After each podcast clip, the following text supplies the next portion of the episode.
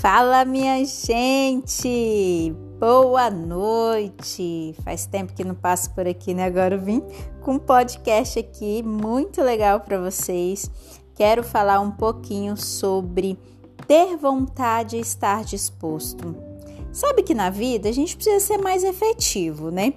E às vezes a gente precisa ter, estar disposto e não ter vontade. Ou ter os dois juntos, né? Sabe o que, que acontece? A vontade, ela está relacionada aos fatores mais emocionais, é, vem do impulso, sabe? Ali que pode gerar uma ação. E a vontade, muitas vezes, ela não sustenta essa ação.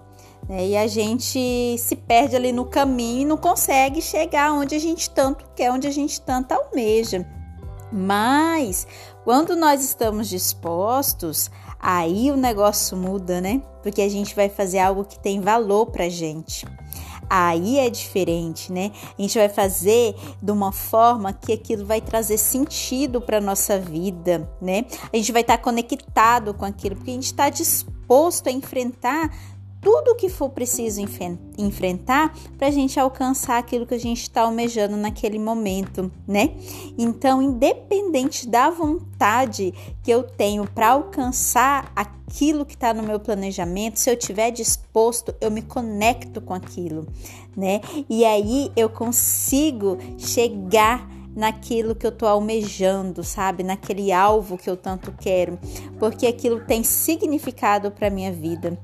E é legal porque isso vale para muitas coisas nas nossas vidas, principalmente para aquelas coisas que guiam a nossa vida para ser uma vida valorosa, sabe?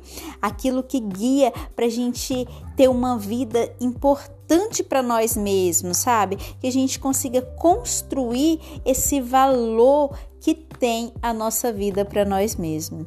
Então eu quis trazer essa reflexão aí para vocês entre a diferença de estar disposto e ter vontade. A gente, na realidade, se a gente conseguir levar os dois juntos ali, né, vai ser muito melhor. Mas quando nós estamos dispostos, o negócio anda. Não adianta você ter só vontade, mas você precisa começar a ter disposição, precisa se conectar ter é, é que aquilo tenha significado para a tua vida.